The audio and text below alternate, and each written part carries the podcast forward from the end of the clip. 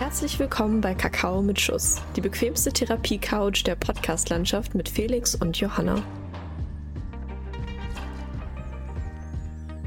In der heutigen Folge sprechen wir über Lebensabschnitte und wie man mit solch großen Veränderungen umgeht. Allerdings weichen wir hier und da auch mal davon ab. Wie immer erwartet euch also ein bunt gemischter Themenstrauß. Viel Spaß! Herzlich willkommen zu einer neuen Folge Kakao mit Schuss. Ich bin Felix und ich habe eine Blutphobie.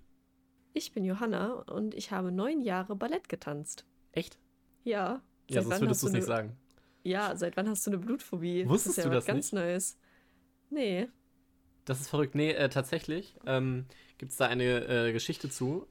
Also ich weiß gar nicht, ob es man so jetzt, also ob das jetzt so eine diagnostizierte Phobie ist, weil ich habe das jetzt noch nie so checken lassen, aber auf jeden Fall wird mir immer richtig schlecht, wenn ich so Blut sehe. Also nicht unbedingt in Filmen oder so, aber so reales Blut. Und ähm, ich wurde mal, das ist noch eine andere, die kann ich an anderer Stelle mal ähm, erzählen, aber ich wurde, war im Krankenhaus, weil ich im Mund von einer Wespe gestochen wurde. Wie gesagt, die Geschichte kann ich wann anders nochmal erzählen. Und ähm, bin dann auf jeden Fall rausgekommen und ich hatte einen Zugang, wo die mir so Zeug halt, ne? Bums. gebumst, reinge- reingebumst haben. Und ähm, dann bin ich halt raus und die hat mir, und diese Arzthelferin hat mir gesagt, drück auf diesen Zugang, weil der, also ne, da war da so ein Pflaster drüber, als sie mir den rausgemacht haben. Und dann habe ich das gemacht und, mein, und dann bin ich, sind wir so runtergegangen. Meine Mutter meinte dann so, ja, jetzt kannst du auch aufhören, weil ich ja wirklich so panisch dran festgehalten habe. Hab dann äh, meine und ich habe meiner Mutter natürlich geglaubt, ne? Hab dann meinen Finger darunter genommen und wirklich zwei Minuten später, ich gucke auf meine Hand, die ganze Hand rot vor Blut und ich hätte dann fast noch mal ins Krankenhaus. Aber, das Äh, ja, genau. aber so, ein- so einen Zugang ziehen die auch immer so vorm Schwesternzimmer, ne? Also der wird schon nicht im Zimmer irgendwie gezogen. Also ich habe damit so Erfahrungen gemacht, man sagt dann so, jo, ähm, ich gehe dann jetzt, ich werde jetzt entlassen. Und dann so, ach, warten Sie, wir ziehen noch mal ganz kurz den, den, den Zugang. Und dann stehst du da in diesem, diesem Gang, in diesem Krankenhausgang und da wird diese vorm Schwesternzimmer dieser Zugang gezogen. Ah, aber die sind, Dinger sind auch richtig eklig. Als ich wegen meiner Nierenbeckenentzündung im Krankenhaus war, da hatte ich auch zwischenzeitlich, habe ich dir bestimmt auch schon erzählt, irgendwie so drei Zugänge in mir drin stecken, weil der Arzt es nicht geschafft hat, den richtigen Zugang, also den, die Ja, richtige. Ader zu finden, äh, um dann auch wirklich Blut rauszubekommen, beziehungsweise irgendwas reinzubekommen. Das war nicht so cool. Das glaube ich. Aber wusstest du, dass äh, selbst, also ich hoffe, ich erzähle jetzt kein Bullshit, aber ich habe das schon öfter gehört, dass ähm, Frauen oder Mädchen mit einer Blutphobie oder die auch kein Blut sehen können, ihr eigenes Menstruationsblut aber trotzdem sehen können. Okay. Ja, Also bleibt ihnen auch nichts ja anderes über, ne? Ja, eigentlich schon. Aber fand ich trotzdem krass, also dass man da so drauf reagieren kann, quasi. Also, dass du auf der einen Seite davor Angst hast oder so Phobie, aber auf der anderen Seite ähm, kannst es dann doch sehen. Halt bei dir selber. Weird Fact. Ja, das ist auf jeden Fall verrückt. Also ich weiß nicht, ob das generell so ist, aber das klingt auf jeden Fall schon mal äh, sehr verrückt. Aber Johanna, ich habe eine Frage an dich. Ja, Wie geht es dir? mir geht es eigentlich ganz okay. Also ich würde sagen, den Umständen entsprechend. Es ist alles sehr viel, es ist alles sehr viel Veränderung. Ähm, zu manchen Teilen bin ich da sehr froh drüber, zu anderen Teilen nicht so. Aber ich bin gerade sehr entspannt, ähm, was das Thema Abi und Klausuren irgendwie angeht. Ich weiß nicht warum, aber die letzten zwei Tage war ich entspannt, hatte noch keine Panikattacke, so that's nice. Und dir, Felix? Ähm, ja, also mir geht es momentan eigentlich auch ganz gut. Ähm, also so den Stress, den man immer hat, ne? Also den ich immer habe. Viele haben den ja nicht, ne? Aber so Zukunftsstruggle hat man ja manchmal am Ende, wenn es äh, Richtung Ende der Abiturzeit äh, geht. Ja. Aber ansonsten läuft es eigentlich gerade. Wir stecken ja gerade so ein bisschen in so kleinen Klausuren. Das kann man, äh, denke ich, sagen. Also, dass wir so ein paar Klausuren schreiben müssen. Das sind die Aber- letzten Klausuren unserer Schulzeit, ne? Das ist mir gar nicht bewusst geworden. Ja, gut. Aber also ganz ehrlich, ich finde jetzt, nachdem wir auch das Vorabi geschrieben haben, sind ähm, diese normalen Klausuren, die wir jetzt momentan schreiben, sind eigentlich eher naja, schwach, schwach auf der Brust. Das stimmt allerdings. Deshalb ähm, schreibe ich morgen auch eine Arbeit und ich habe dafür nicht gelernt, weil ich mir dachte, nee, passt schon. Also ich, ja, also da muss, für muss man auch sagen, ich schreibe jetzt nicht Physik oder so, sondern Deutsch. Ja. Und dafür muss man jetzt nicht so viel machen. Ähm, ich lerne tatsächlich manchmal nur für mein Gewissen, weil ich dann, also weil ich wüsste, ich würde es auch bestimmt so schaffen, aber ich lerne so für mein Gewissen, dass ich kein schlechtes Gewissen habe und dass ich dann die Nacht vorher schlafen kann. Aber ja, diese Zukunftsängste, die kenne ich auch zu einem Teil.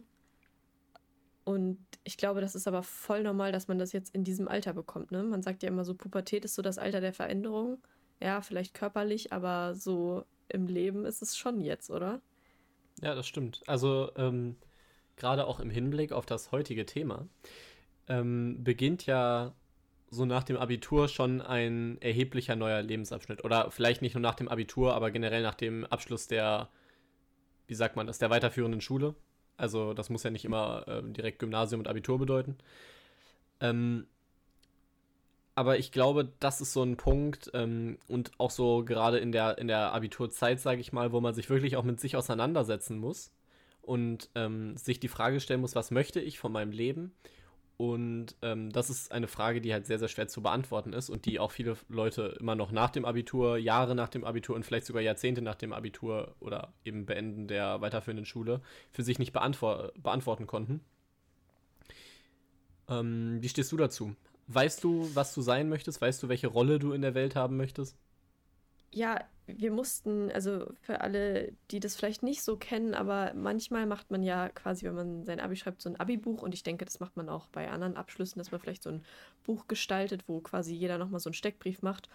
Und wir sind gerade dabei, die alle auszufüllen, beziehungsweise ich bin dabei, diese ganze Seite zu füllen.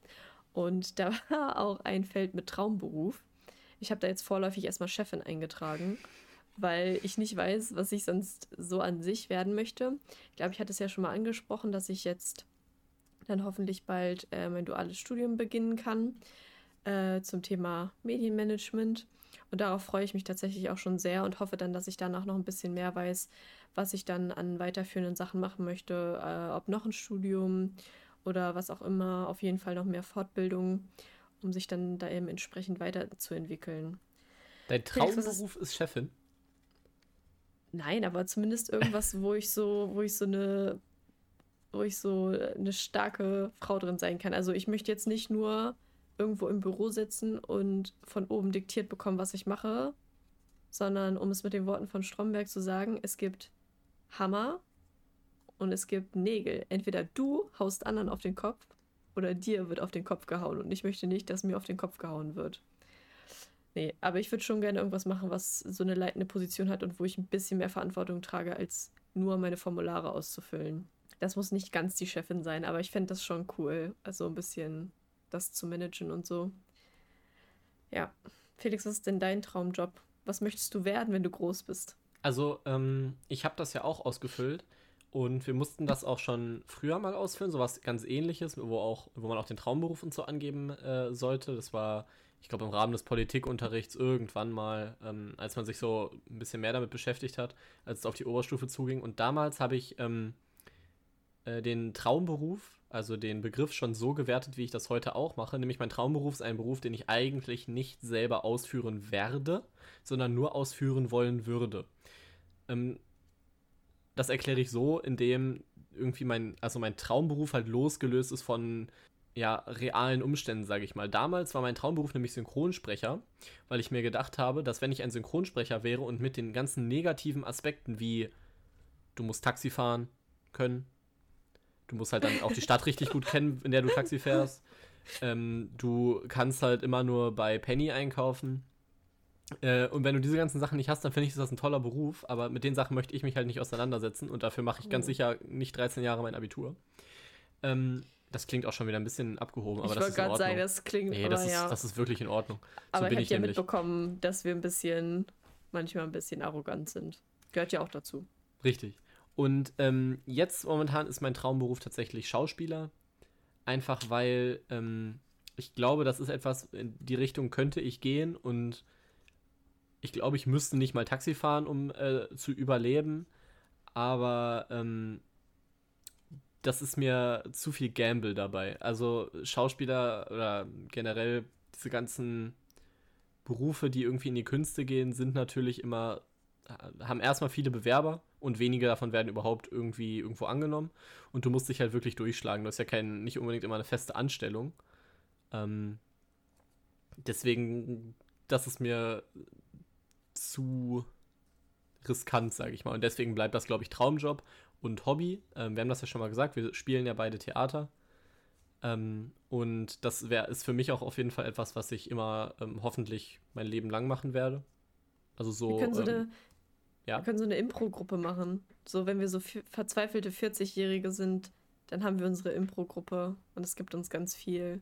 Ja, zum Beispiel. Und aber äh, spielst das. du, das ist jetzt äh, vielleicht äh, gehört definitiv nicht mehr zum Thema, aber würdest du denn weiter Theater spielen?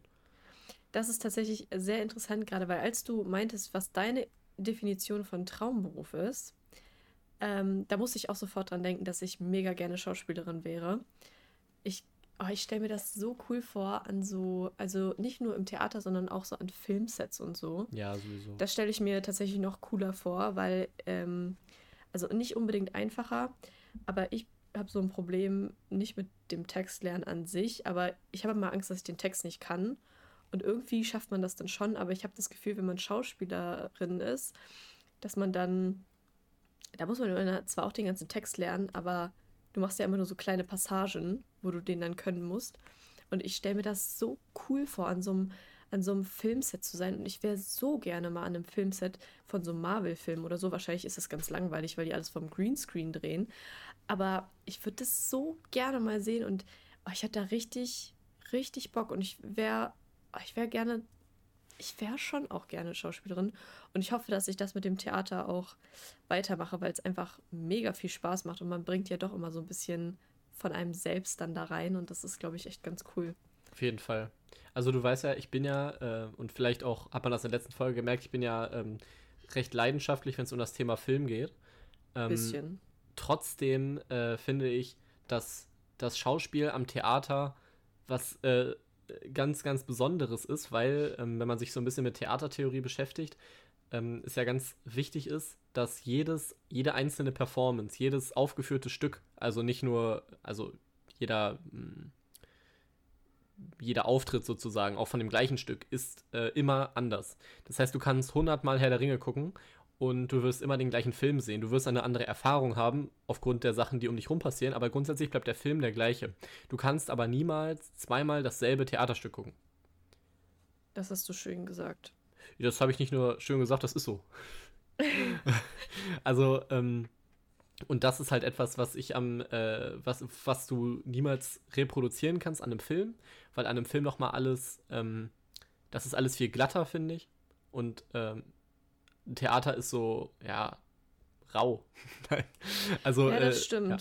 Also man, Man ich denke, man weiß, was ich meine. Vor Dingen muss man auch ähm, sich bei Theater viel mehr trauen, richtig die Emotionen rauszulassen. Weil du musst es bis in die letzten Reihen, muss man deine Emotionen nachverfolgen können. Und beim Schauspielern äh, vor der Kamera ist es ja eher so, dass du auf so ganz ähm, feine Gesichtsausdrücke achten musst, um menschliche Emotionen rüberzubringen. Und dadurch, dass die Kamera in your face ist, muss man da eben auch noch ein bisschen mehr, also ich würde nicht sagen mehr Bandbreite, aber noch mehr so diese kleinen Emotionen ähm, und Gesichtsausdrücke, sage ich mal, noch drauf haben. Und beim Theater kann man halt wirklich mal richtig fett rumschreien. Und zwar mit rumschreien meine ich so richtig, richtig rumschreien, Ja. weil das muss ja jeder hören. Richtig. Also ich glaube, es werden auf jeden Fall zwei verschiedene ähm, Skillsets abgefragt, wenn man das so sagen möchte. Und äh, deswegen, äh, ich liebe beides. Ich glaube, Film wäre auch eher meins, einfach ähm, weil es so ein bisschen prestigeträchtiger ist und ähm, sagen, sagen wir es mal, wie es ist. Wenn man Schauspieler ist, dann hofft man, dass man nicht in Deutschland bleibt. Ja, das, das stimmt wohl. Und in Deutschland ist natürlich das Theater sehr, sehr groß, aber wenn du wirklich so ähm, den Daniel Brühl machen möchtest, dann möchtest du natürlich gerne auch nach Hollywood kommen. Ähm, Ich weiß Ja. sogar, wer Daniel Brühl ist. ja, weil der Marvel-Film mitspielt, das die einzige Filme sind, die du gesehen hast. Oh ja, vielleicht. Aber ähm, was ich auch gerade noch überlegt habe, was glaube ich auch ein mega cooler Job für mich wäre, wäre ähm, Lektorin. Weil mir ist so aufgefallen, ich lese tendenziell ganz gerne. Ich, kriti ich kritisiere auch ganz gerne. Und ich glaube, mir fallen da viele Sachen äh, auf. Wir mussten heute in Deutsch eine Musterlösung besprechen. Da sind mir schon wieder 100 Sachen aufgefallen, wo ich dachte, warum macht man das so? Ich glaube, das wäre auch cool. Ich glaube, das wäre ein, wär ein cooler Job, das dann auch so zu begleiten. Aber das ist halt auch so sehr, also, äh, solange du nicht fest angestellt bist, ist es irgendwie auch nicht so tipptopp. Also, ja. und da bin ich einfach richtig spießig. Ich will so ein richtig spießiges Leben haben mit einem Job, der einigermaßen regelmäßig auch bezahlt, der natürlich auch Spaß machen sollte. Ähm, ja. ja. Ähm, um nochmal auf äh, ganz kurz als äh, letztes vielleicht auch wegzugehen von äh, dem Traumberuf, sondern ähm, der richtigen Berufswahl, bin ich mir ähm, im Gegensatz zu dir wahrscheinlich noch, äh, un, noch eher unsicher, wirklich welches Spektrum ich da ab äh, erfüllen möchte. Was ich aber weiß, ist, dass ich irgendwas durch meinen Beruf ähm, erschaffen möchte, mhm. was ähm, in Zukunft Bestand hat. Ähm, deswegen kommen da für mich entweder nur Sachen in Frage, die wirklich Richtung schafferische Arbeit, ähm, vielleicht im Fernsehen, Radio, nee, Radio eher nicht, Radio mag ich nicht. Ich mag auch eigentlich Fernsehen nicht, aber irgendwo muss man ja anfangen. ähm, und das wird sich auch noch weiterentwickeln. Das ist meine ganz große Prognose. Ähm, dass ich entweder dahin gehen möchte und wirklich so im klassischen Sinne was schaffen möchte, im, in Form von TV-Shows TV oder ähnlichem, oder tatsächlich äh, Richtung Bildung und sage, ich schaffe etwas in den, in den Köpfen von Menschen und gebe Menschen etwas mit auf den Weg. Und das sind, also ich möchte nicht in einem, auf gar keinen Fall in einem Büro sitzen, in dem ich vielleicht gut bezahlt werde, wo ich aber einfach nur irgendwelche Zahlen für einen Konzern auswerte. Das wäre, ähm, dann wäre, ich glaube, dann wäre wirklich, ähm, dann hätte ich meinen Lebenssinn verfehlt. Mhm. Das finde ich, ähm, hört sich echt sehr, sehr, sehr, sehr schön an. Und ich musste gerade so schmunzeln ähm, mit diesem Bürojob. Also an sich habe ich tatsächlich nichts gegen einen Bürojob, aber halt schon, wenn es irgendwie so jedes Mal das Gleiche ist und irgendwelche Sachen ausfüllen. Also ich sehe mich, ich sehe mich tatsächlich wirklich in einem Büro. Ich habe da einfach, also bis jetzt habe ich da noch Bock drauf und dann aber so Projektarbeiten, weißt du, ich möchte in so Räumen sitzen, die so, so eine Glaswand haben, wo ich vor ähm, einem Beamer stehe und irgendwas Cooles erzähle oder ähm, irgendwelche Sachen bespreche, irgendwelche Projektarbeit. Ich könnte mir tatsächlich mittlerweile auch gut vorstellen, Wirtschaftsrecht zu studieren, ähm, um da nochmal so eine größere Bandbreite zu haben und dann über so richtig wichtige Sachen irgendwie auch, also zumindest für einen Konzern wichtige Dinge dann zu beraten. Also eigentlich ich möchtest glaub, du nur wichtig cool. sein. Eigentlich möchte ich nur wichtig sein. Das ist vielleicht, vielleicht habe ich Komplexe. Ich glaube, ich habe sehr viele Komplexe, aber. Das steht außer Frage. So, ja, ich möchte eigentlich so zeigen, dass man trotzdem, also dass man, um was Wichtiges machen zu können, also zumindest für, also in der Wirtschaft oder so, kein Dödel zwischen den Beinen haben muss. Ja, weißt du? die, äh, deine feministische Einstellung, Grundeinstellung haben wir schon in mehreren Folgen bewiesen, aber grundsätzlich finde ich das ähm, eigentlich äh, lobenswert und gut. Ja, und Lehrerin zu sein, finde ich auch voll cool, aber ich bin einfach absolut ungeduldig. Und ich glaube, Leute nehmen mich nicht so ernst. Also was natürlich wieder super passt zu dem äh, Ding, wir, äh, wir wollen Chefin werden, aber daran kann man ja arbeiten. Ich werde ich werd ähm, doch auch nicht ernst genommen. Natürlich wirst du ernst genommen, schon allein, dass du ein Junge bist und einen Bart hast. Das, ist, das schafft ja schon ganz andere ah, Autoritäten. Ja, ja, ja, vor allen Dingen so kleine Jungs, die dann so, keine Ahnung, 12, 13. Ich wollte wollt schon sagen, ich bin nicht klein. Ich bin auch nicht groß, aber ich bin nicht klein. Und dann, die nehmen das doch gar nicht ernst. Also, Dich? weiß also, ich nicht. Also, ich kann sehr laut sprechen und so, damit habe ich kein Problem, aber ich habe generell ein Problem mit pubertierenden Jungs. Liegt ja. wahrscheinlich daran, dass ich einen pubertierenden Bruder habe, aber naja. Ja, also ich muss sagen, ähm, in meiner Schullaufbahn habe ich auch äh, eher die ähm, weniger dominanten Lehrerinnen kennengelernt, ähm, die mhm. vielleicht auch eine, ähm, eine Schwäche damit hatten, sich, ähm, ich sag mal, vernünftig durchzusetzen, indem man Respekt bekommt. Ich finde, es gibt verschiedene Formen. Man kann nämlich sich hysterisch durchsetzen und einfach laut werden. Und äh, das können, das können tatsächlich einige, aber damit ähm, holt man sich, glaube ich, nicht das, den gewünschten Effekt. Und ähm, ich hatte eben einige äh, Lehrerinnen, bei denen das auf jeden Fall so, so war und äh, aber auch tatsächlich ein paar, die, die haben schon Eindruck auf mich gemacht, einfach indem sie nicht einfach nur rumgeschrien ha äh, haben, um sich eben diesen Respekt zu holen, sondern dann wirklich, äh, ja, wie sagt man das, konstruktiv waren und äh, auf die Schüler eingegangen sind. Und äh, ich muss auch sagen, dass ich, glaube ich, echt äh, kein einfacher Schüler war vor dem Abitur. Also ähm, ich äh, weiß nicht, ich glaube, ich habe wirklich vor, also in, als es dann aufs Abitur zuging, habe ich wirklich eine 180-Grad-Drehung hingelegt als Schüler und ähm, das habe ich auf jeden Fall auch Leuten äh, aus, meinem, äh, aus meinem dann neuen Umfeld zu verdanken, denn ähm, ich weiß nicht, ob ich das schon mal gesagt hatte, an äh, die jetzige Schule, die ich auch mit Johanna teile, ähm, bin ich ja erst äh, später eingestiegen, sage ich mal. Nämlich in der ähm, neunten Klasse. Da ist meine Familie nämlich erst hier in dieses Bundesland gezogen. Vorher war ich an einer anderen, äh, an einer anderen Schule, die auch ähm, G9 hatte. Jetzt haben wir G8. Das heißt, eigentlich hätte ich mein Abitur sogar schon. Ähm, das ist ein bisschen schief gelaufen. Aber genau, ich habe. Meinst du das nicht andersrum? Ist alles richtig gelaufen?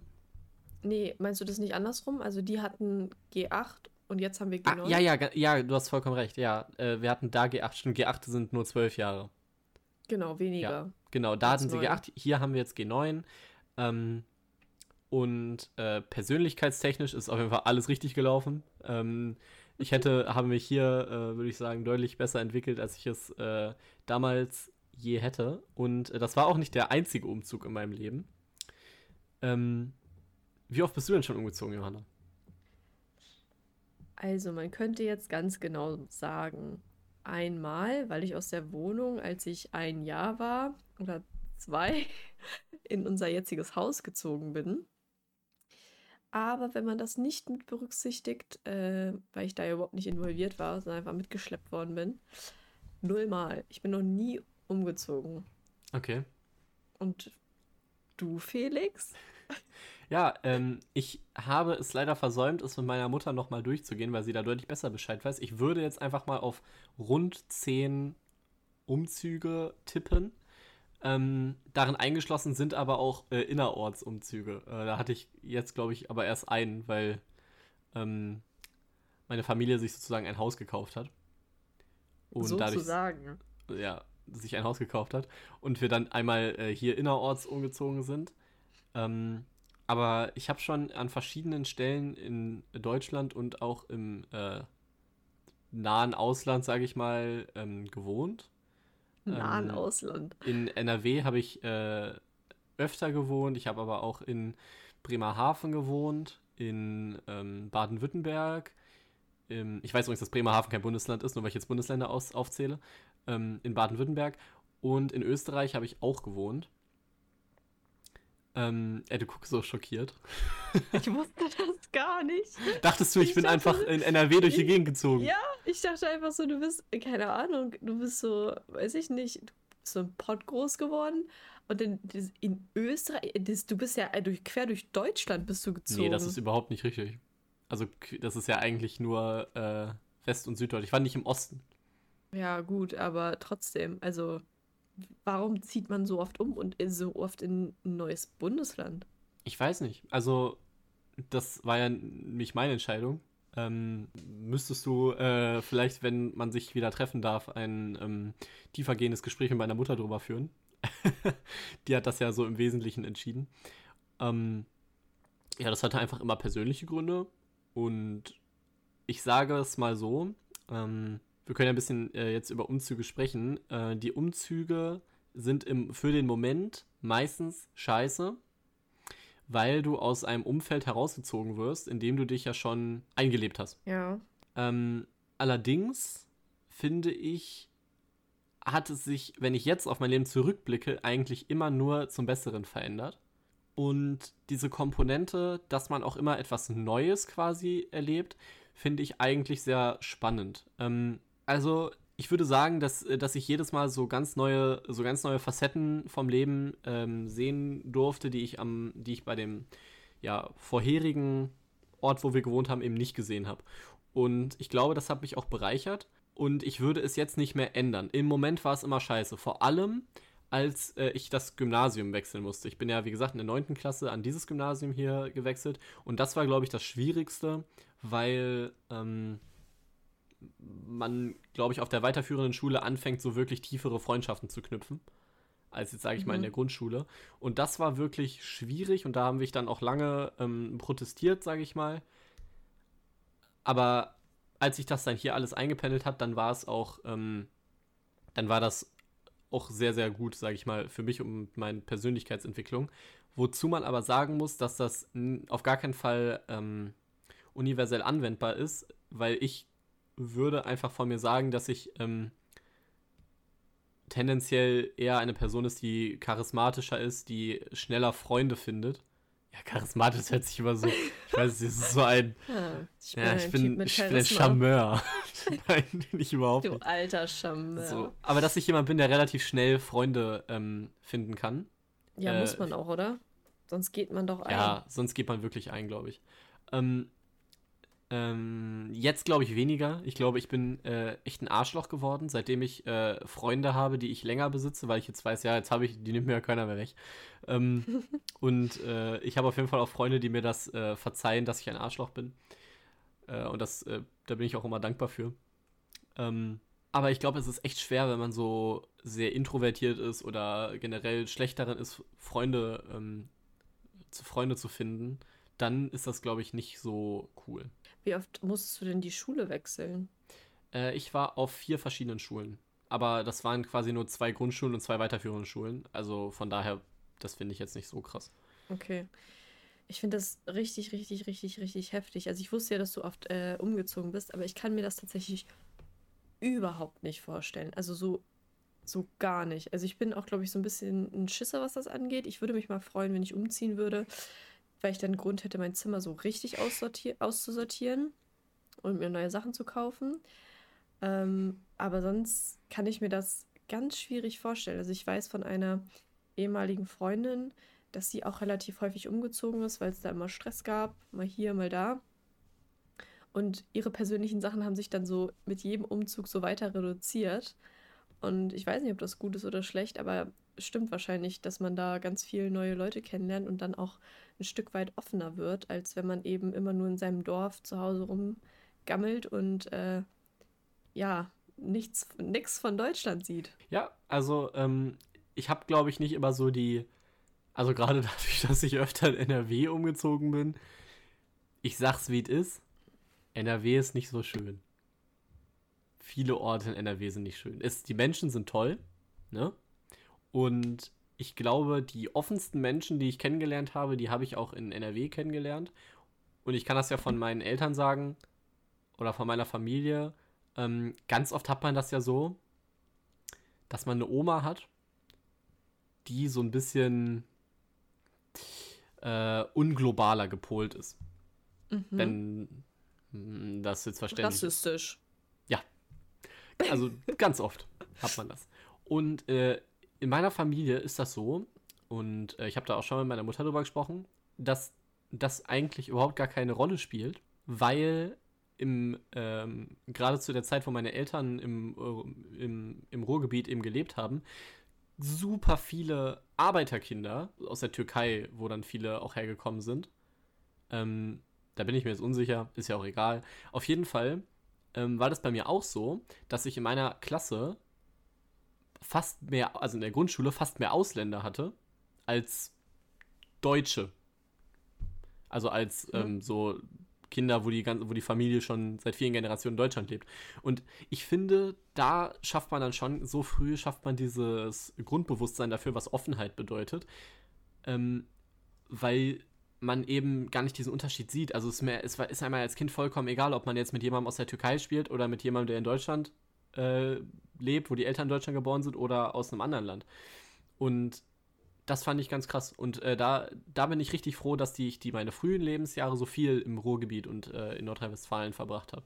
Weil ich glaube, wenn man äh, gerade in anderen Ecken von Deutschland aufwächst, äh, dass das vielleicht nicht so ist.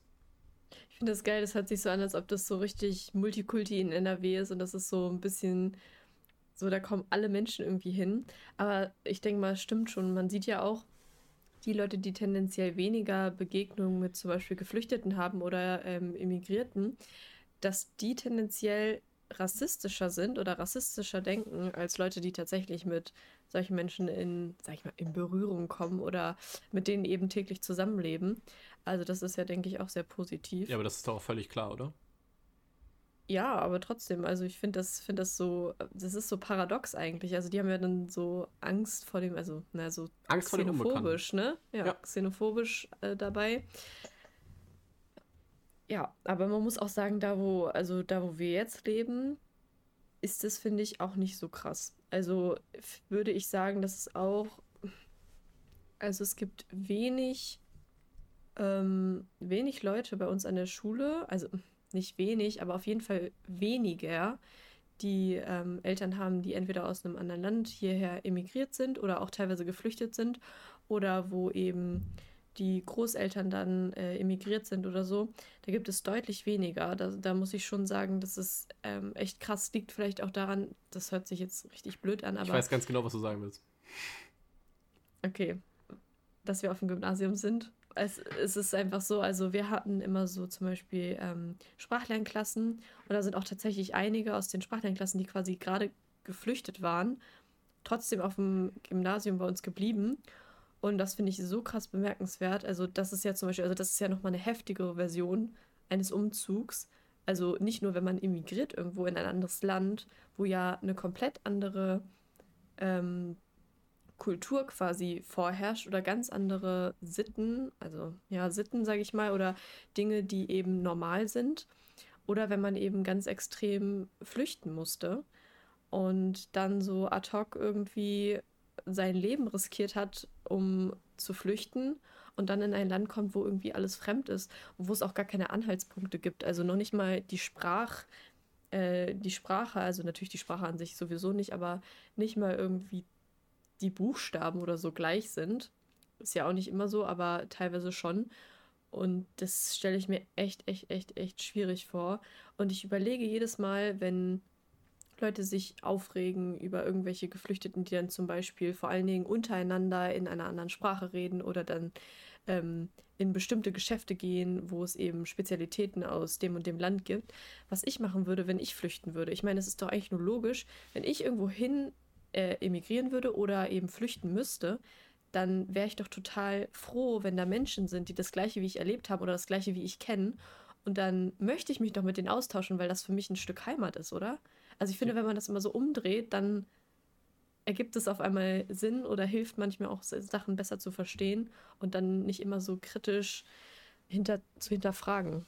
Ja, ähm, das stimme ich dir zu, was das angeht. Ich finde aber gleichzeitig muss man dann auch ähm, so weit gehen und, äh, und sagen, wer in ein anderes, wer in einem anderen Land leben möchte, gerade ähm, wenn es jetzt nicht um, ich sag mal, Kriegsflüchtlinge geht oder die oder Flüchtlinge, die aus wirklich sehr schlechten Umständen in ein sicheres Land fliehen, sondern Flüchtlinge, die oder nicht Flüchtlinge, aber Leute, die emigrieren, ähm, weil es einfach hier einen besseren Lebensstandard gibt. Das würde ich auch keinem grundsätzlich vorwerfen. Ähm, dann finde ich, hat man eine ähm, schon eine Aufgabe oder die ähm, man steht in der Verantwortung, sich auch zumindest hierauf einzulassen auf unser, auf unser Land. Das heißt nicht, dass man Kultur übernehmen muss. Bitte nicht. Äh, ich finde, seine, seine persönliche Kultur ist was ganz Wichtiges. Und gerade, dass wir Ausländer haben, bereichert uns in, in so vielen, ähm, in so vielen Stellen, auch äh, in, unserem, in, so einem, in unserem Alltag, wenn ich mir überlege, dass man, dass wir zum Beispiel so einen ähm, asiatischen Supermarkt zum Beispiel äh, bei uns ganz in der Nähe haben, der Und einen wirklich so. türkischen. Einen türkischen haben wir auch, ja. Und äh, Ja. da findet man Sachen, die du nirgendwo anders findest. Und das ist, äh, finde ich, super toll, ähm, dass man dann da einfach hingehen kann und ja, Sachen kaufen kann und ausprobieren kann und essen kann, die man sonst nirgendwo bekommt. Das finde ich äh, ganz, ganz klasse, vor allem, weil man die dann nicht irgendwie importieren muss oder sowas. Ähm, deswegen, ähm, die Kultur soll man bitte ähm, bewahren und nicht vergessen. Vielleicht, wenn man das möchte, kann man natürlich immer seine, seine eigene Kultur auch adaptieren. Da spricht ja grundsätzlich nichts gegen. Ich finde aber trotzdem, dass du dann, dass du zumindest die Verpflichtung hast, wenn du ähm, vorhast, in einem Land zu leben, die Landessprache zu lernen. Hm. Ähm, ich weiß nicht, das könntest du anders sehen, aber grundsätzlich ähm, bin ich da, bin ich da der Auffassung, wenn du nicht vorhast, länger in dem Land zu leben, wenn du zum Beispiel sagst, du bist wirklich Kriegsflüchtling und äh, du bist gezwungen hier zu sein, möchtest aber so schnell es geht auch in dein Heimatland zurück, dann sehe ich dich da nicht so stark in dieser Bringschuld. Ähm, Aber ich glaube, dass wir in Deutschland ganz gute Infrastruktur haben, um eben sowas wie Deutsch zu erlernen. Auch wenn ich weiß, dass Deutsch eine wahnsinnig schwierige Sprache ist, wenn man sie nicht als Muttersprache lernt. Dann haben wir zum Beispiel durch das Arbeitsamt kostenfreie Programme, mit denen man auch ähm, unter anderem Deutschkurse gestellt bekommt. Und es ist immer, es ist, wir müssen nicht drüber reden, es ist schwierig, sich überhaupt in einem äh, fremden Land zu organisieren und so weiter. Aber ich finde, sobald man diesen Schritt eben äh, getan hat, dass man zumindest ein, ein, wenig gesettelt ist, dann sollte man auf jeden Fall ähm, die, die Landessprache in seinen Grundzügen erlernen, wenn man eben hier leben möchte. Das halte ich, das halte ich noch für wichtig. Also ich finde das ähm, ein bisschen schwierig, so dieses Wort, also so, so Bringschuld irgendwie. Also ich denke mir halt so, im Endeffekt soll jeder machen, was er möchte. Ich glaube, es ist einfach nur mega förderlich, wenn du die Sprache in einem Land sprichst, ähm, wo du lebst. Also ich meine, es hat ja für uns zum Beispiel keine Nachteile, wenn irgendjemand, der aus einem anderen Land kommt, nicht Deutsch lernt. Also das macht mir ja nicht ein schwierigeres Leben, ähm, so an sich, sondern das ist ja eigentlich eher für diese Person schwierig. Also ich verstehe, wo das da herkommt, aber ich, also ich würde es natürlich auch versuchen, dann die Sprache zu lernen, einfach damit es einfacher ist für mich und ähm, dass ich mich mit anderen Menschen adäquat verständigen kann. Was ich ganz interessant finde, ist, dass man oft ja dann sagt, quasi, diese Leute müssen sich an unsere Sprache anpassen. Wir haben da passend, oh, ich merke schon wieder, ich bin so ein richtiger Deutsch-LKler mit Herz und Blut, äh, einen Text äh, zugelesen, auch zu diesem, äh, zum Thema, man wird doch wohl noch Mohrenkopf sagen dürfen. Und da ist es zum Beispiel auch, wurde auch angebracht, was ich sehr plausibel fand, dass Sprache eben auch Integration bedeutet. Und zwar nicht nur von der Seite von denjenigen, die zu uns kommen und diese Sprache erlernen müssen, sondern eben auch von uns als Muttersprachler, diese Menschen in unserer Sprache zu integrieren. Dass man dementsprechend zum Beispiel einen Wortschatz anpasst oder dass man solche Sachen wie zum Beispiel auch Kiezdeutsch anerkennt als eine Form der Sprache. Da gibt es, weißt du, was ich meine? Du nee, was ist Kiezdeutsch? Kiezdeutsch ist so dieses, ich, ich meine, es ist so dieses, ey Digga, lass, ah. lass Essen holen. So. Okay. Also das ist so das, was manche vielleicht sagen würden, das ist kein hochwertiges Deutsch. Für manche ist das schlechteres Deutsch. Aber ganz viele ähm, Sprachwissenschaftler sagen eben, dass sich natürlich Sprache wandelt und es nicht das eine Deutsch gibt, sondern ganz viele Varianten davon und die sind alle gleich hochwertig. Man kann, man kann eine Sprache nicht auf- oder abwerten beziehungsweise indem man eine bestimmte Sprachform aufwertet, wertet man gleichzeitig andere Sprachformen ab. Und das ist eben eher so Teil von Standardisierungsideologien oder von der Standardisierungsideologie von Menschen, die der Meinung sind, es gibt eine Grammatik, es gibt eine deutsche Sprache, das, was im Duden steht, ist das, woran man sich halten soll und alles andere ist schlechteres Deutsch. Da wird auch oft in dem Zusammenhang vom Verfall des Deutsch oder so geredet. Ähm, Verfall des Deutsch, des, der deutschen Sprache, so ist es, glaube ich, richtig, ist ja auch egal. Ähm, was einfach so alleine faktisch nicht richtig sein kann, weil sich Sprache immer wandelt und dementsprechend auch verschiedene Dialekte, verschiedene Formen immer wandeln. Und worauf ich eigentlich hinaus wollte, war, dass es aber auch wichtig ist, wenn man Leute integrieren möchte, dass man das zum Beispiel auch durch die Sprache macht und nicht nur und auch von der eigenen Seite aus. Weißt du? Dass nicht nur die Leute, die hierher kommen, in der Bringschuld sind, sondern wir auch auf einen Schritt auf sie zu gehen. Ja. Da, ja, das, äh, das stimmt äh, inwiefern du meinst, äh, auf, auf diese Leute zugehen, das müsstest du mir vielleicht an anderer Stelle nochmal genauer erläutern. Ähm, grundsätzlich ähm, finde ich es auch nicht ähm, schlimm, wenn die Leute, also ich meine, den, den, den Fakt, ähm, dass ich keinen Nachteil dadurch habe, wenn jemand anders seine ähm, Muttersprache spricht, die nicht Deutsch ist, den teile ich ja. Ähm, aber ich meine nur, man darf nicht davon ausgehen, dass wenn man die Sprachen äh, nicht spricht, dass eben sich alle anderen an einen selber anpassen. Ist das plausibel? Ja, das ist plausibel.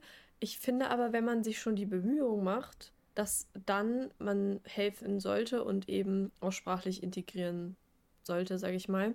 Und ähm, ja, ich weiß auf jeden Fall, was du meinst. Es ist, glaube ich, so ein bisschen so ein, so ein Dilemma fast schon, weil man irgendwie, weiß ich nicht, also ich weiß, was du meinst, auch so vielleicht mit Sozialleistungen, aber irgendwie denke ich mir halt, das ist ja auch nicht an Sprache gekoppelt, also oder an Kultur gekoppelt.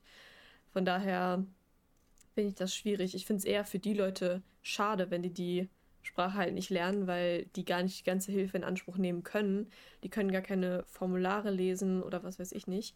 Ja, ich weiß, dass das, äh, dass das alles schwierig ist. Ähm, ich bin ähm, in einem äh, Erasmus-Projekt, das wird einigen was sagen, das sich mit dieser Thematik beschäftigt, mit äh, eben Geflüchteten und Einstiegshilfen und was weiß ich nicht. Ähm, das ist mir auf jeden Fall ein wichtiges Thema und ich weiß, dass das nie einfach ist. Ich möchte das auch nicht irgendwie verharmlosen oder sagen, ja, die können, die können ja einfach alle Deutsch lernen und dann haben die keine mhm. Probleme. Dass das in der Realität nicht so funktioniert, weiß ich. Ich meine nur, dass es zumindest diese Bemühungen geben muss, ähm, wenn man langfristig sich hier aufhalten oder hier leben, ein Leben aufbauen möchte, dann finde ich, ist diese Bemühung wichtig.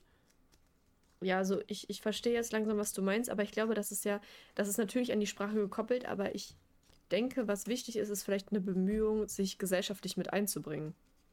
Und das ja. ist eben nur möglich, wenn man die Sprache kann, meist nur möglich. Und das stimmt natürlich. Also man erwartet, also ich erwarte von, sage ich mal, ähm, mündigen Bürgern, dass sie in irgendeiner Weise etwas für die Gesellschaft tun. Da muss man aber auch sagen, da gibt es genug Leute, äh, die das nicht machen und sie können Deutsch reden. Also ist das, äh, ist das so eine Sache. Deshalb, jetzt weiß ich langsam, äh, worauf du hinaus möchtest. Das ist ja aber, finde ich, nochmal ein anderer Punkt, als zu sagen, du musst jetzt die Sprache lernen.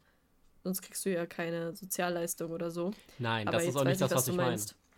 Okay, gut. Ja. Da war das ein Missverständnis, jetzt weiß ich, was du meinst.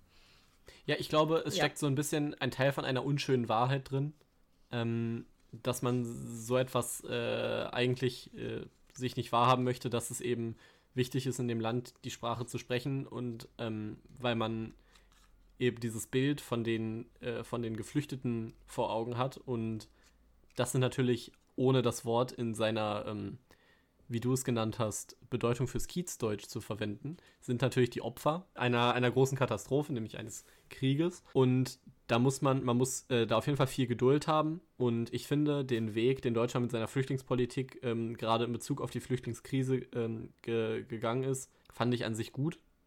Ich glaube, wir müssen hier jetzt auch keinen Politik-Podcast draus machen. Ja, ich glaube, wir sind auch nicht qualifiziert genug dazu, uns Politik-Podcast dann zu nennen. Äh, wenn ihr Fakten wollt, ähm, geht woanders hin, aber Sucht vorher, nicht bei uns.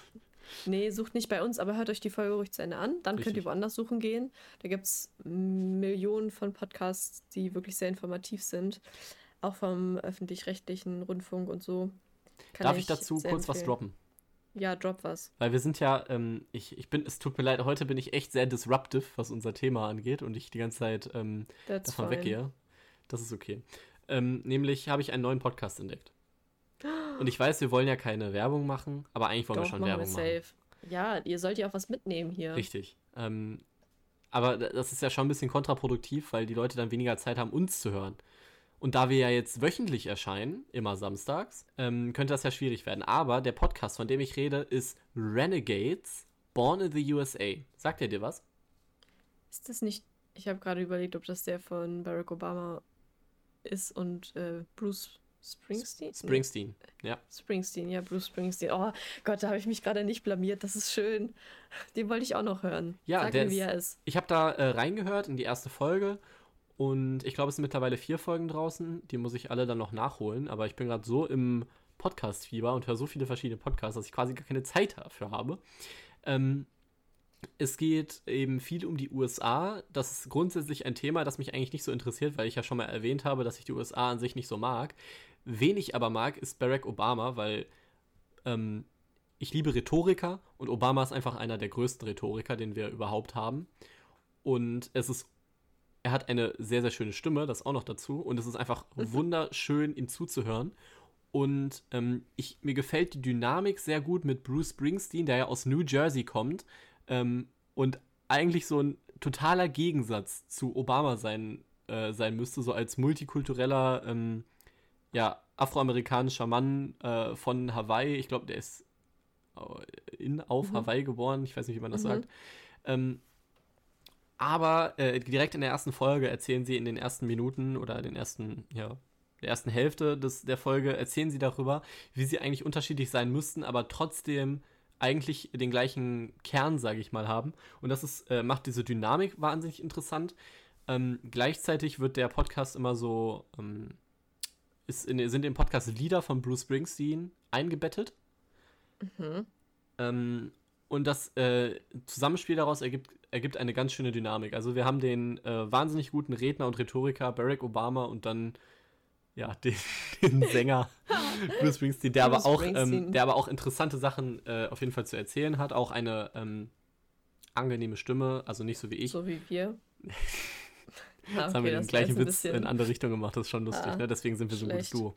Ähm, hm. Ja, also den Podcast würde ich sehr empfehlen. Auch dir ans Herz legen, wenn du eh schon gesagt hast, du wolltest mal reinhören. Ähm, genau, er ist leider auf Englisch, wird aber gesponsert von der Deutschen Telekom. Ähm, ah. Und äh, ich meine Teile der Erlöse gehen dann auch in ein Projekt gegen ähm, Hate Speech. Oh, das finde ich gut, das finde ich sehr gut. Ja, und das ist, denke ich mal, ähm, gerade in der heutigen Zeit wird immer wichtiger, sich dagegen stark zu machen, dafür stark zu machen, also gegen Hate Speech stark zu machen.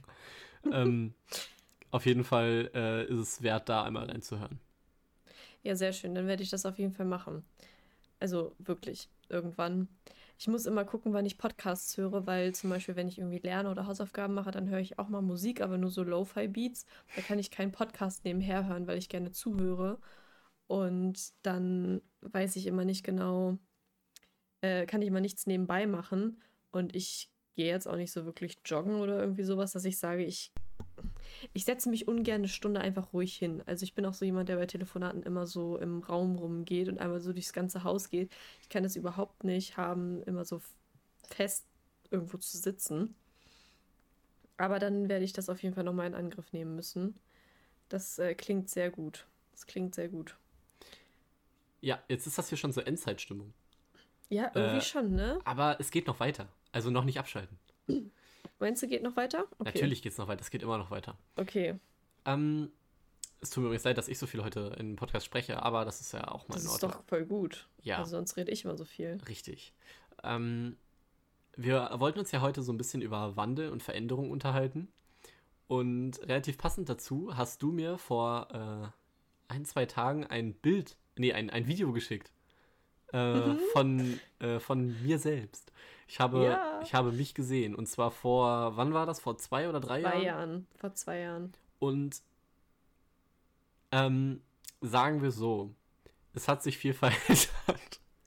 Also, ich glaube, an meinem Humor nicht, der ist immer noch schlecht. Ja, ganz genau. Ähm, also, mein Humor ist immer noch genauso schlecht wie damals.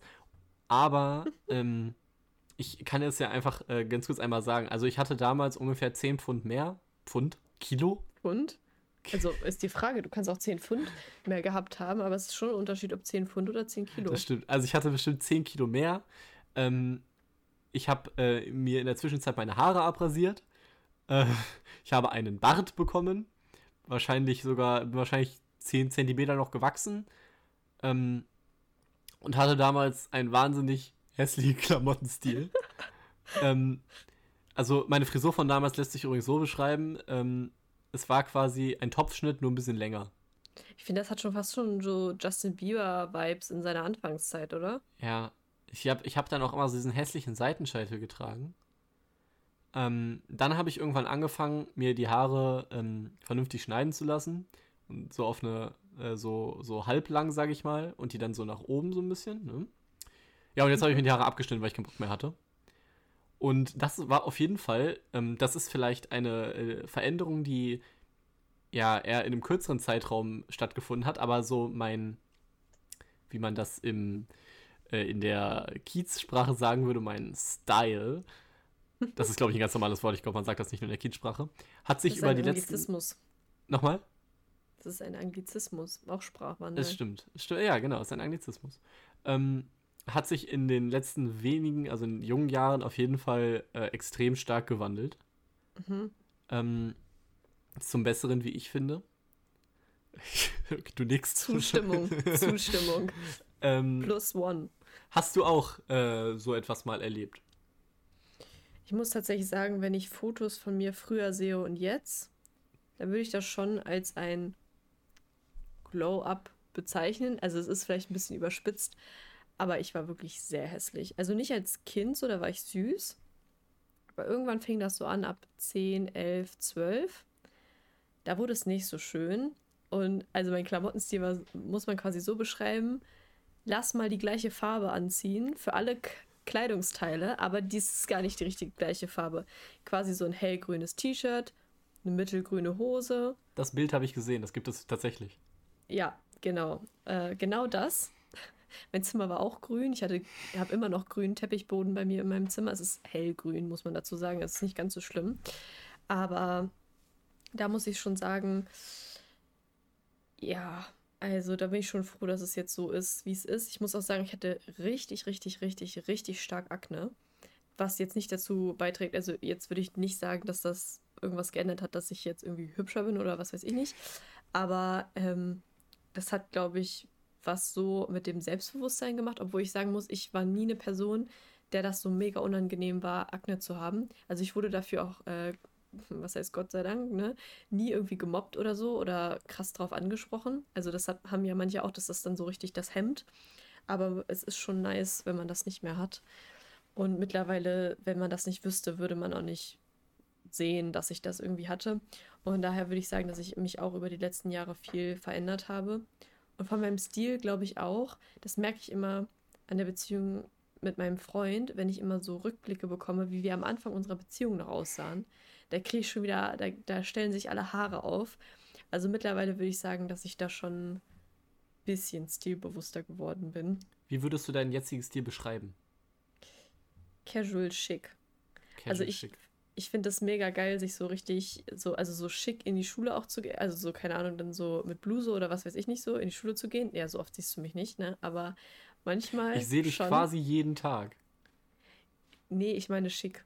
Ach so, nee, ich Aber ja, schick ja eigentlich nie. Oha, hast du, hä, hast du, heute sah ich voll schick aus. Das war hat sogar meine, meine Lehrerin gesagt. Ich kam so rein, sie so, Johanna, du siehst ja elegant aus. Ich so, ah, thanks. Man kann ja sonst nirgendwo hingehen. Aber ich, wenn ich, wenn ich richtig viel Geld hätte, dann würde ich tatsächlich auch so richtig nur so geile Business-Klamotten kaufen. So Hosenanzüge und so Blazer und oh, da hätte ich richtig Lust drauf.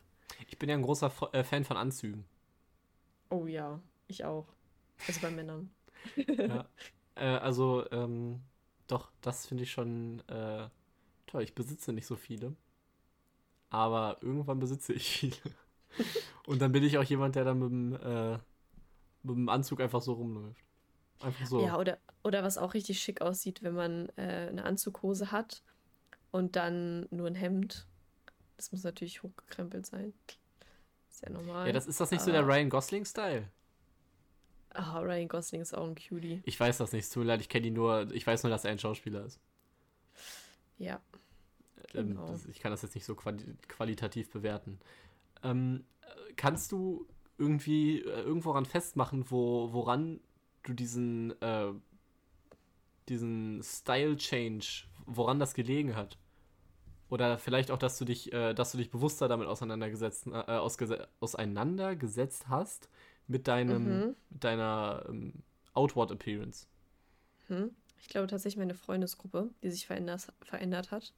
Äh, da gehört Felix eben auch dazu. Und man muss sagen, Felix und auch äh, Jürgen, der eigentlich schon mal im Podcast sein wollte, nicht da war. Ähm, das sind so Menschen, die kommen auch gerne mal in Hemd und Pulli zur Schule oder mit Anzugsschuhen oder die ihr Vorabi eben im Hemd schreiben, die sechs Stunden. Ähm, ja, das liegt daran, dass Hemden bequem sind. Was viele ja, Leute ja nicht verstehen. Ja, also auf jeden Fall lauf, die, äh, laufen die schon mal schick rum und auch so Mantel und so.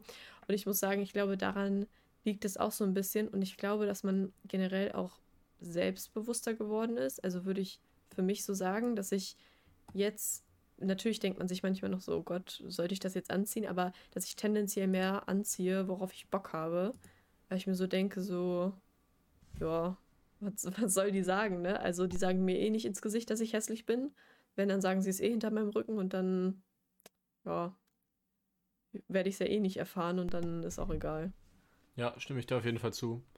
Ähm, also ich muss sagen, ich hatte jetzt auch noch nie irgendwas, wo ich jetzt gesagt habe, so, also wo ich so morgens vorm Spiegel stand und so, boah, das finde ich geil. Aber ich kann das mhm. nicht anziehen, weil ich dafür gejudged werde oder so.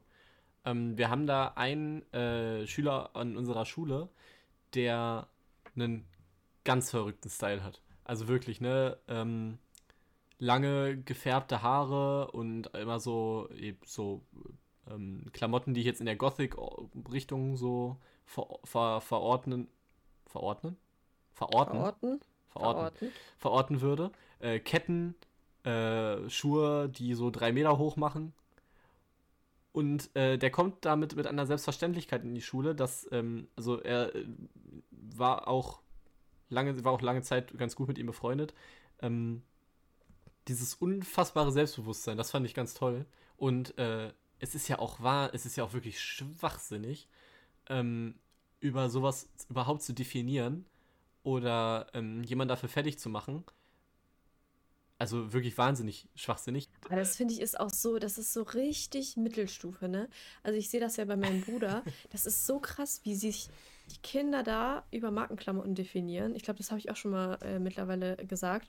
Das ist so wichtig, dass du wirklich einen Pulli von Nike hast und nicht den von HM. Und wenn er von HM ist, sollte man nicht sehen, dass er von HM ist, weil das anscheinend so wichtig ist. Das finde ich, finde ich irgendwie voll kindisch. Und wenn man dann noch mit, weiß ich nicht, also klar, man kann mal vielleicht, wenn man auf einer Party ist, sagen, so, oh, das ist, also das hätte ich jetzt nicht angezogen.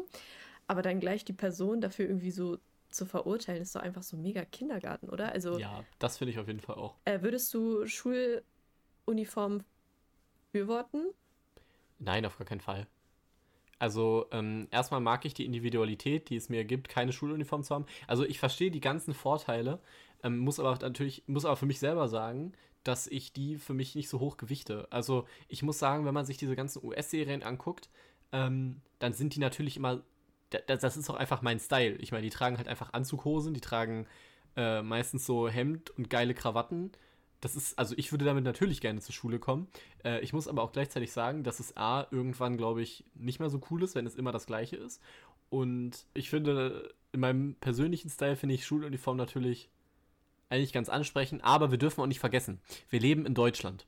Das heißt, die Schuluniform würde vermutlich bestehen aus Sandalen, langen Socken, kurzen Hosen und so einem weißen T-Shirt. So ein Polo. Ja, oh ja, oder ein Poloshirt. Ähm, und ich, dann würde ich nochmal darüber nachdenken, ob das so eine gute Idee war, die einzuführen. Also diese ganzen, ich verstehe diese ganzen Konzepte von wegen, keiner wird ausgeschlossen wegen Preise von Klamotten, aber ich bin der festen Überzeugung, dass Kinder grausam sind und Kinder immer etwas finden, wofür man dich fertig macht. Und wenn es dann nur, und dann ist es irgendwie, dass man eine Uhr Gewicht. hat. Ja, Gewicht. Ähm, ich bin ja auch äh, Vertreter äh, der, der Fetten als äh, Teilnehmer davon. Ähm, deswegen, das kann ich schon nachvollziehen. Aber dann wird man irgendwas anderes tun. Dann ist es als nächstes die Uhr. Wer keine Rolex trägt, wird gemobbt. So wie jetzt äh, bei dir vielleicht. Wer kein Nike trägt, wird gemobbt. Ähm, und ich glaube, das wirst du, dieses Problem wirst du nicht durch Schuluniform lösen. Das stimmt. Ich denke jedoch trotzdem, dass da ein anderes, ein anderer Zusammenhalt vielleicht hinterstecken könnte. Also ich verstehe, man wird immer ein, irgendwie was finden, aber ich glaube, wenn man von Anfang an gewöhnt ist, dass alle gleich aussehen, also irgendwie ist das auch ein bisschen Oh, das ist fast schon Kommunismus DDR-like, ne? Also irgendwie, das ist irgendwie, natürlich kann ich das verstehen, aber ich glaube, wenn man schon mal gemobbt worden ist, dann würde man sich wünschen, dass es sowas in die Richtung schon mal gibt, um es zumindest zu minimieren. Also, dass es das Problem von Mobbing und gemeinen Kindern nicht löst, ist, denke ich, klar. Ähm, aber ich denke trotzdem, dass es einen positiven Effekt haben könnte. Und ich meine, es ist voll entspannt. Du musst dir morgens keine Gedanken machen, was du anziehst. Wirklich. Du ziehst ja eh immer das Gleiche an. Und ich tatsächlich, ich finde es tatsächlich vom Style her auch echt äh, schick, muss ich sagen. Ja, wenn aber... du dir die englischen und amerikanischen anguckst. Ja, aber dann würde man sich ja dann ein Vorbild nehmen, oder? Ich weiß das nicht. Also das deutsche Schulsystem nimmt sich an nichts von Vorbild. Aber ich glaube, da sind wahrscheinlich wieder alle Menschen dagegen, weil man will ja seine Freiheiten haben und Grundrechte bla bla und oh, durch Corona wird meine Grund, werden meine du Grundrechte sagst das so, eingeschränkt. Du sagst das so abwertend. Nee, aber so, was ich jetzt, ich meine das jetzt gar nicht nur in äh, Bezug auf Schuluniformen, sondern was ich schon wieder in irgendwelchen Internetforen mitbekomme, dass durch ähm, Corona-Regelungen meine Grundrechte eingeschränkt werden. Und dann sage ich, ja, aber das ist legal, weil Grundrechte nicht absolut sind. Wenn du im Knast bist, wird dein Grundrecht auf Freiheit auch eingeschränkt. aber das darf in bestimmten Situationen gemacht werden. Und ja, da habe ich generell ein Problem mit, da können wir vielleicht nochmal wann anders drüber reden. Das glaube ich ja. auf jeden Fall, ähm, dass wir da noch lange drüber reden könnten. Das ist halt, wir haben hier ganz, ist eigentlich total typisch, ähm, so ein Clash of Ideals. Mhm. Und in diesem Fall haben wir Sicherheit gegen Freiheit. Und es ist ganz schwierig, das richtig zu balancieren. Ähm, und ich glaube, es gibt keine richtige Antwort darauf. Also ich glaube, nur weil du jetzt sagst, ähm, es ist ein bisschen lächerlich zu sagen, durch Corona werden meine Grundrechte eingeschränkt. Ich glaube nicht, dass deine Position da unbedingt die, die absolute und richtige ist. Das ist die Position, die definitiv von der Bundesregierung so geteilt wird. Die setzen auf jeden Fall einen sehr, sehr hohen ähm, oder schreiben dem Wert Sicherheit eben einen, einen hohen Stellenwert zu. Ich persönlich sehe mhm. das äh, ähnlich, aber ich glaube nicht, dass, das, äh, dass du da eine definitive Antwort drauf geben kannst. Ja, das stimmt. Aber vielleicht können wir uns ja mit, dem, mit der Thematik in mehreren Bereichen des Lebens nochmal befassen. Freiheit versus Sicherheit, zum Beispiel im Internet, wenn wir beim Thema Hate Speech sind, Uploadfilter und so weiter und so fort. Ich finde das mega interessant. Ich liebe das, darüber zu diskutieren. Ähm, ich würde ja. aber sagen, dass wir das auf jeden Fall in eine andere Folge nochmal vertagen und äh, uns das Thema nochmal später aufwärmen und dann so richtig heiß kochen. Das glaube ich. Weil ich glaube, das wäre jetzt nur so eine lauwarme Diskussion und das wäre schade. Richtig. Also wenn ihr da ähm, Anschlu Anstoßpunkte habt, dann gerne an unsere E-Mail kakaomitschuss.gmail.com und dann ähm, können wir das definitiv auch in einer der kommenden Folgen behandeln. So, Johanna. Ja. Es ist schon wieder einige, einiges Wasser den Rhein hinuntergeflossen. Mhm. Was hast du abschließend zu dem Thema Lebens, Lebensabschnitte ähm, im Bezug auf Zukunftsängste sagen und wie man damit äh, umgehen sollte, einen neuen Lebensabschnitt vor sich zu haben? Mhm. Ich habe eine, ich schätze mal, die war schlau, sie war mir sehr unsympathisch, aber eine schlaue Frau sagen hören, dass man immer Angst hat vor Veränderungen und am liebsten so trotzig wie ein Kleinkind sagt, nee, ich will das nicht, das soll alles so bleiben.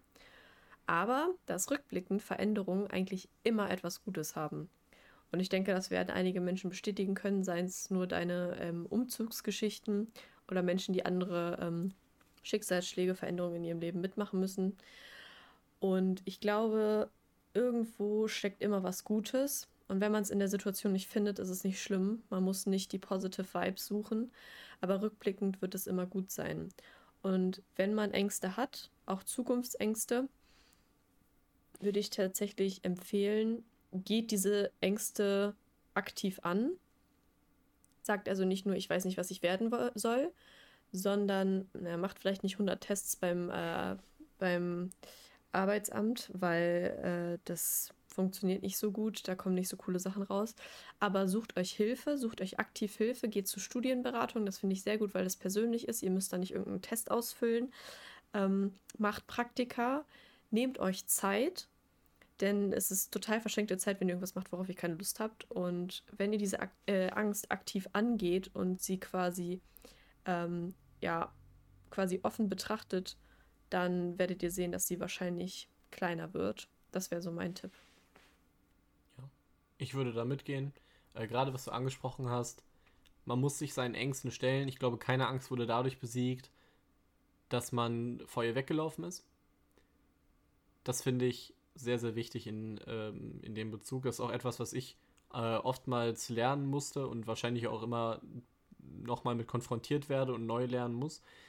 Aber das wird es, das, das, das macht es, glaube ich, einfacher durch diese ähm, für einen selbst sehr, sehr verwirrenden Zeiten durchzukommen. Ich glaube, gerade jetzt sind wir in einer Zeit, wo das Leben sich für alle verändert hat, egal in welcher Altersgruppe und egal, ob sie gerade ähm, kurz vorm Abschluss des Abiturs stehen oder ähm, die Schule wechseln müssen oder auch einfach nur ihr normales Leben weiterführen. Ich glaube, durch Corona müssen wir da alle ähm, unseren, unser Leben in irgendeiner Weise ändern.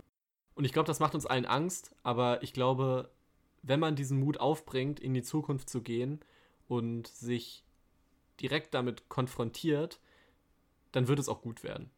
Egal, was man macht. Und davon sind wir, glaube ich, beide überzeugt. Ja. Und das ist so unser Ratschlag, den wir ähm, semi-professionell euch mit auf den Weg geben können. Ja, aber es ist ja auch eine Therapiestunde. Das heißt, wir müssen euch ja was mitgeben. Quasi eine Hausaufgabe.